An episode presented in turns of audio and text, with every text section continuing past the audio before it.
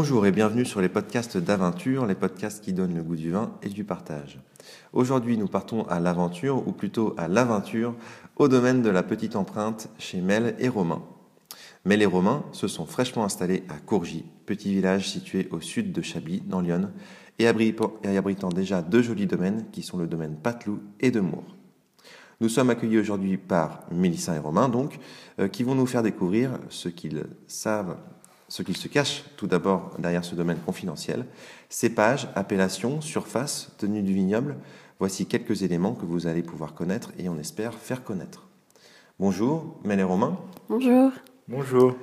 Euh, merci de nous recevoir en ce mois d'octobre chez vous à Courgy. Euh, Mel ou Romain, comment s'est passé le millésime 2021 on parle souvent de, de millésimes difficiles en Bourgogne. Euh, comment est-ce que vous, vous l'avez vécu? Ben, c'était, oui, très difficile, parce que donc ça a commencé par le gel.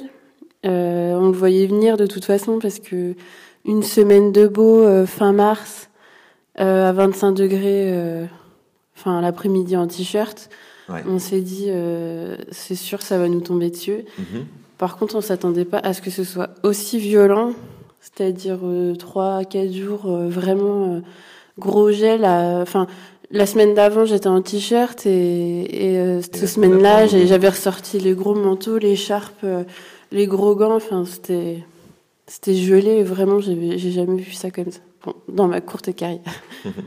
Donc le gel a eu a eu un impact déjà conséquent sur sur vos vignes? Oui. Alors la chance qu'on a eu entre guillemets, c'est que ça a gelé tôt, donc euh, suffisamment tôt pour qu'il y ait quand même une reprise derrière. Il n'y avait pas tous les bourgeons euh, qui étaient sortis. D'ailleurs, nous, les, les Sauvignons, c'est un peu tardif. Mhm. Donc euh, c'est un petit peu passé à ce niveau-là. Et les pinots, on avait taillé vraiment tard, donc ça nous a permis de sauver un petit peu de cette manière-là. Retarder un peu le, retarder un peu le débourrement. Ensuite, bon, il y a eu une bonne reprise chez euh, beaucoup de gens. Et euh, sauf que c'était une saison de pluie. Euh, enfin, il y a eu de la pluie tout le temps avec des alternances de grand soleil. Donc forcément, c'était très favorable aux maladies. Oui. Vous ici, vous avez eu quelle maladie en particulier? Ben, c'était mildiou, oïdium. et la totale. Et puis de façon assez importante, quoi. De toute façon, cette année, il fallait aller traiter toutes les semaines. Quoi. D'accord. Voilà. Il n'y avait pas le choix. Euh, il avait pas le choix. Pour sauver un petit peu ce qui restait, quoi. Parce que c'était une catastrophe. Hein. Euh, enfin, ceux qui ont pas, qui ont décidé de faire euh, moins de traitements. Parce que bon, c'est vrai que nous, on est un petit peu limité en bio avec le cuivre. Mhm. On a, on est limité, mais du coup, on n'a pas trop hésité parce que déjà, ça fait pas longtemps qu'on a installé et puis, enfin, voilà, c'était une année où il fallait, fallait pas trop se poser de questions il pleuvait tout le temps, donc euh, et beaucoup. Donc euh, forcément, il y a des moments, euh, ben ça lessivait tout, donc on était obligé d'y retourner, quoi, c'est tout. par rapport à ça, donc au domaine de la petite empreinte, est-ce que tu peux nous en dire plus un peu sur sur le sur ton parcours, celui de Romain, comment vous vous êtes rencontrés, votre formation, voilà, un peu de détails. Ouais, alors ben donc moi je suis originaire de l'Ardèche. Euh, donc euh, j'ai commencé dans l'agriculture en fait en maraîchage, en bio. Et puis euh, bon, j'ai, passé un BTSX, je l'ai pas fini, mais mais voilà, c'était mon premier pas dans l'agriculture. Ensuite, euh, j'ai voulu faire du vin. Enfin, pas tout de suite. En fait, je voulais travailler en sommellerie, enfin faire de la dégustation. Mais avant de faire une formation comme ça, je m'étais dit ben je vais faire un stage quand même pour euh, comprendre comment on fait du vin. Et donc j'ai fait un stage euh, qui était rémunéré par la région. C'était un stage de trois mois et je suis allée dans une une cuma de vignerons dans le sud de l'Ardèche qui étaient tous en bio. D'accord. Pour redonner quelques noms, c'était Gérald Oustric, euh, Jérôme Jouret, enfin voilà des les deux terres. Et puis ensuite, je suis donc j'ai fait ce stage et c'est là où je me suis dit non mais je vais faire du vin. Donc je suis montée euh, dans le Jura pour faire mon BTS, donc BTS Vitiono, euh, qui était en bio. Où dans le Jura? À Lons. Euh, enfin Montmoreau plus exactement, mais c'est juste à côté de Lons. Ouais. Et puis donc j'avais commencé une première année, et puis c'était un peu compliqué. J'avais trouvé un apprentissage, j'ai dû j'ai arrêté parce que j'aimais pas les mes maîtres d'apprentissage. Mhm. Donc puis après j'ai pas retrouvé, j'ai fait des stages par-ci par-là. Après, je me suis dit non, euh, c'est pas bien. Enfin, je vais recommencer du début. Je vais trouver un bon apprentissage. Et c'est là que je me suis retrouvée au domaine Labbé, donc euh, okay. Rotalier. Et j'ai fait mes deux ans. Et Romain est arrivé euh, cette année-là, enfin l'année où j'ai recommencé en fait. Il est arrivé cette année-là en BTS. D'accord. Il vous racontera son parcours. Et puis donc après le BTS, on est parti à Dijon.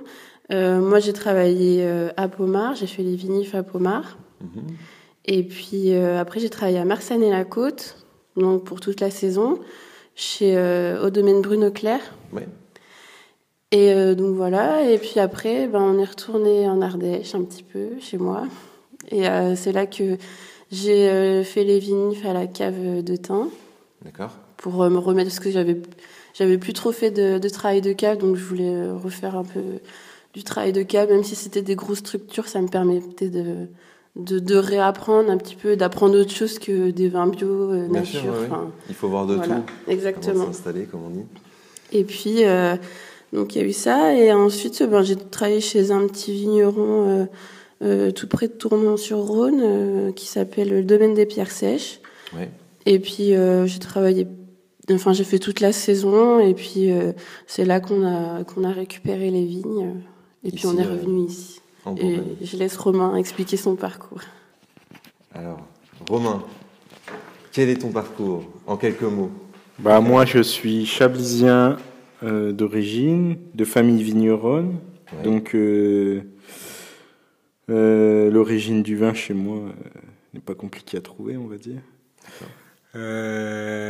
donc, après le bac, j'ai fait une année de DUT génie civil, mais j'ai vite compris que ça me manquait, quoi, surtout au niveau des au moment des vendanges. D'accord. Euh, donc euh, après j'ai fait les saisons euh, jusqu'à la fin de l'année. Euh, C'était en 2015. J'ai fait chez Léla Pierre, chez Fabien Jouve à Cahors. D'accord, ouais. Donc t'as pas mal bougé. Ouais, dans l'année, j'ai fait 2-3 mois à chaque fois. Ouais. Et puis j'ai fini par faire deux semaines chez Gérald Doustric en 2015. Ah, même domaine donc. Ouais. Après, j'ai attaqué l'alternance en, donc en septembre 2015 euh, dans le Jura, oui. chez Jean-François Ganeva. Ok. Donc deux ans d'alternance. On finit en 2017. Euh, je fais la licence sciences de la vigne à Dijon, en travaillant un petit peu de temps en temps en même temps chez le Dôme de Rhin. Ok. À Saint-Aubin. Après, euh, je fais quand même les vinifs dans une grosse cave cop euh, à Bailly, à Saint-Brie, mhm. pour faire des créments. après, donc, euh, donc après la licence, je suis pris, donc on part en Ardèche et je fais, je suis embauché comme directeur technique adjoint d'un domaine de 90 hectares à Grignan-les-Adémars, donc à côté de Montélimar. Où je passe deux ans, euh, qui sont un peu mouvementés, on va dire. Et puis, euh, et puis après, bah, on récupère les vignes et voilà, on revient ici. Donc l'idée, l'idée était de revenir ici euh, au Bercail et reprendre, euh, reprendre des vignes, ce qui n'a pas été facile d'ailleurs. Eh Même ben, tu voulais rajouter quelque chose? Oui, j'ai juste oublié de dire que j'avais fait une formation tractoriste et que moi aussi je suis allée travailler à la cave de Bailly en arrivant ici pour me faire la main sur les blancs. Pas la même année que nous. Oui, pas la même année. Pas la même année que Romain. C'est bien clair comme ça. À deux, on a trois vinifs chez Abailly, en fait. Voilà. Euh, et, et, donc, euh, justement, donc, en, parlant de cette formation, donc le but était de revenir ici. Euh, concrètement, le domaine de la petite empreinte, c'est quoi? Pourquoi avoir choisi ce nom? Et comment avez-vous trouvé ces vignes Eh bien, en fait, on ne savait pas trop si on allait remonter. On a, on a vu euh, qu'il y avait des vignes à donner sur la SAFER, enfin à récupérer, à vendre, enfin à récupérer quoi. Et euh, donc on a fait la demande euh, sans forcément se dire que ça allait marcher. Et puis en fait comme on a vu que bah du coup on était pris, et ben en fait on a dû on a dû euh, ben, essayer de trouver en deux semaines euh, remonter quoi. C'était la fin du confinement euh, Oui. cette année-là, Mhm. donc on a dit bon ben ok et puis on a récupéré les vignes début mai. D'accord. ça. Et donc, sur, quelle, sur quelle surface vous avez repris les vignes? Ah oui donc bah il y a il y a 35 quarts de rouge et puis environ 38 de blanc. Ok. Et petite empreinte? Et la petite empreinte alors on vous explique. donc euh, en cette année-là en fait quand on a récupéré la vigne, euh, euh, j'étais enceinte à ce moment-là. Oui. Et euh, donc c'était super compliqué parce qu'on a dû euh, déménager euh, en deux semaines, trouver une maison. Faut pas oublier que c'était la période du confinement. Ouais, c'était la sortie du confinement. Oui. Fallait trouver une maison, euh, quitter la- les, enfin, notre appartement à Tournon. Mhm. On a fait énormément d'allers-retours, euh, c'est quatre heures de route. hein. Ouais, En deux semaines, on a fait euh, deux, trois allers-retours, euh, voilà. Donc Il y avait période beaucoup de stress, ouais. Et puis, euh, et du coup, ben, en fait, du coup, il y a eu des problèmes pendant la grossesse et puis euh, on a perdu notre bébé à six mois de grossesse. Et donc, en fait, euh, à l'hôpital, ils nous ont fait l'empreinte de son pied. D'accord. Et puis, pour. euh, ça, bon, ça paraît un peu triste comme ça, mais ça fait partie de notre histoire aussi. Et euh, comme. euh, Enfin, ils nous ont donné l'empreinte et puis c'était notre moyen de. De, de le garder toujours avec nous, quoi, en fait, Mhm. vu qu'il aurait dû naître cette année, cette année-là, en 2020. Donc voilà, la petite empreinte. Et c'est la petite empreinte qu'on voit. euh, Juste derrière, Derrière, ouais. En bas à droite de la contre-étiquette. voilà. Ok. Ok. Euh, alors, peux- peux-tu, avec euh, après, après cela, est-ce que tu pourrais nous en dire un peu plus sur les particularités de, de Saint-Brie et, euh, et de Côte d'Auxerre Ces appellations qui sont, euh, qui sont, si je puis dire, assez méconnues entre guillemets du grand public? Est-ce que, est-ce que tu pourrais, euh, Romain, en dire plus? Saint-Brie, Alors, Saint-Brie pour commencer. Donc Saint-Brie, c'est une appellation qui est assez récente. C'est une appellation euh, village qui est situé à Saint-Brie-le-Vineux, euh, qui a la particularité donc euh, d'être la seule de Bourgogne euh, où le cépage c'est le Sauvignon. D'accord. Euh, donc c'est à la base c'était un VDQS. Que les, VTU les VDQS ça n'existe plus et donc ça est devenu une AOC village euh, en 2002 je crois. Euh, donc euh, le, le Sauvignon c'est un cépage qui est quand même présent depuis assez longtemps sur la commune de Saint-Brie. Mhm. La particularité depuis le passage en VDQS et puis AOC, c'est que maintenant il est cantonné aux terroirs qui sont plantés exposés nord Mhm. ou les hautes plateaux. Voilà. D'accord. Et pourquoi avoir planté Euh, du Sauvignon sur ce village? Est-ce qu'il y a, il y a une raison historique ou pas du tout? C'est c'est comme ça depuis longtemps et euh, C'est comme ça depuis longtemps. En fait, bon, déjà avant, euh, il y avait plus de cépages hein, Oui. euh, dans les appellations. Donc, euh, dans les vi- très vieilles vignes ici, on peut trouver d'autres choses. Hein, même. Euh, pourquoi le Sauvignon? Je pense que bah, en 2002, il y avait pas mal de vignes de Sauvignon. Ils voyaient qu'il y avait peut-être une possibilité de marché derrière. Mhm. Donc ils ont décidé de faire une appellation village un peu pour essayer de se démarquer, qui s'appelait Sauvignon de Saint-Brie avant d'ailleurs. Mhm. Maintenant c'est Saint-Brie tout court. Saint-Brie, oui. C'est un peu compliqué parce que du coup on doit expliquer aux gens, alors qu'avant c'était c'est comme la ligotée de Bouzeron quoi, c'était Oui, marqué dedans. marqué. Euh, Donc il aussi, a pas, pour les amateurs de vin de Bourgogne, il n'y a pas que le chardonnay et la ligotée. Il y a aussi des très bons sauvignons. Ouais, euh, je pense aussi qu'il y a un côté, les Sauvignons sont arrivés là parce qu'on est quand même pas si loin de Sancerre en fait, on est une étape entre la Bourgogne et la Loire. Ouais. Voilà, pour l'appellation Saint-Brie, euh, ça représente pas énormément en termes de surface, ça doit être 150 hectares à peu près, ou On est 103 hectares en bon, bah, 103, voilà. 103 hectares. Merci Mel pour ces détails précis. Euh, après, Bourgogne-Côte d'Auxerre. Donc Bourgogne-Côte d'Auxerre, c'est un peu plus large en termes de communes, c'est présent sur trois communes. Mhm. Donc euh, Ken, Saint-Brie et de l'autre côté de Lyon, Vaux. Ok. Donc en fait Vaux c'est Auxerre, mais c'est un peu c'est à 3 km d'Auxerre on va dire au sud. D'accord. Voilà. euh, donc sur les Bourgogne-Côte d'Auxerre, il y a les deux couleurs, il y a rouge et blanc, donc Chardonnay, Pinot Noir. Oui. Euh, voilà. Euh, donc dans les pinots noirs, il y a la particularité, on peut planter du César dans Lyon, Oui. euh, à hauteur de 5%, je crois. D'accord. Bon, nous, il y en a pas. Hein. Ça, c'est un cépage rouge. Oui, euh, C'est un cépage rouge qu'on trouve maintenant quasiment plus que dans Lyon, notamment à Irancy. Oui. Euh, c'est un peu rustique, on va dire. Ça fait euh, des vins très colorés, euh, Mhm. avec peu de degrés. C'est un peu compliqué. Bon, après, on connaît pas plus que ça. Moi, je les ai jamais travaillés. C'est à explorer. Ouais, pff, ça nous tente pas trop. hein. Il y a d'autres Ouais. choses avant qui nous tentent. Là, vous êtes bien sur Saint-Brie euh, et, et Côte d'Auxerre. Et justement, les, les deux cuvées qu'on a goûtées ce matin. euh, donc, vous avez un rouge, un blanc. Le rouge sur appellation Côte d'Auxerre. Oui. Bourgogne Côte d'Auxerre rouge, ouais. Enfin, c'est pas, c'est, c'est pas Côte d'Auxerre tout court. C'est en fait c'est un Bourgogne avec mention du nom de lieu derrière. C'est un peu comme Bourgogne le chapitre ou Bourgogne. Tonnerre, ou Bourgogne Côte d'Or maintenant. Ok. oui. Ouais. Voilà, D'accord. c'est ça.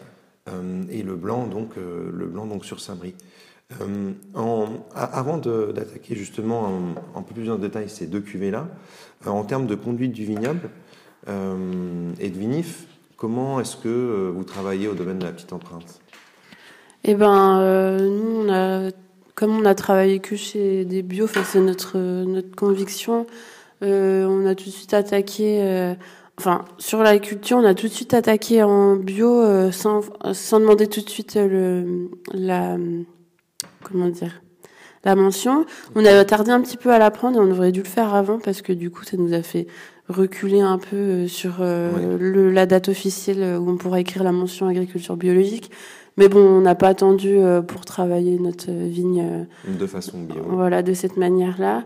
Euh, ensuite, c'est sûr que on n'a pas du tout envie de mettre euh, des produits euh, dans la vigne, euh, ni même dans le vin d'ailleurs. Donc, ce sera en bio. Et puis, donc, on essaye de. Là, cet été, on a mis des engrais verts dans la vigne. Oui. Euh, voilà, on a un petit peu ce, ce fonctionnement. Euh, essayer plutôt de faire de la prophylaxie, euh, c'est-à-dire euh, euh, bien ébourgeonner, bien arranger les vignes pour lutter contre les maladies euh, avant de, de tout de suite aller euh, traiter. Quoi. On, on parle pas de cette année, Oui, cette année. c'est une année assez, un peu à voilà, part, mais euh, voilà.